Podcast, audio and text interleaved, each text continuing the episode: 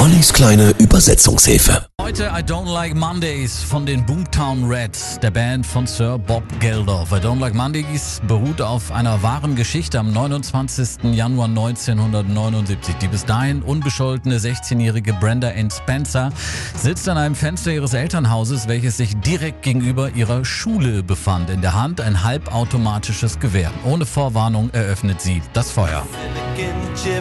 Der Silikonchip in ihrem Kopf ist durchgebrannt. Niemand wird heute zur Schule gehen. Sie wird dafür sorgen, dass sie zu Hause bleiben und Papi versteht's nicht. Hat immer gesagt, dass sie doch ein Goldstückchen ist. Der Schulleiter und auch der Hausmeister waren sofort tot. Neun Schüler und ein Polizist wurden zum Teil schwer verletzt. Als sie später von der Polizei gefragt wurde, warum sie das getan habe, sagte sie schlicht, I don't like Mondays. This livens up the day. Ich mag keine Montage und dies belebt doch den Tag.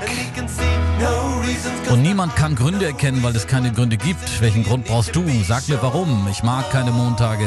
Sag mir warum.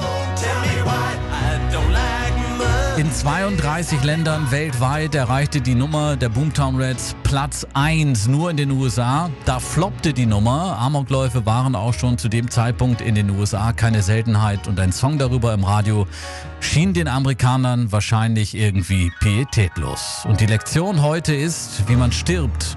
Und dann krächzt das Megafon und der Kommissar kümmert sich um die Probleme und das Wie und Warum und er kann keine Gründe erkennen, weil da einfach keine Gründe sind. Welchen Grund brauchst du, um zu sterben? I Don't Like Mondays, die Boomtown Reds 1979 in der kleinen Übersetzungshilfe. 6.41 Uhr.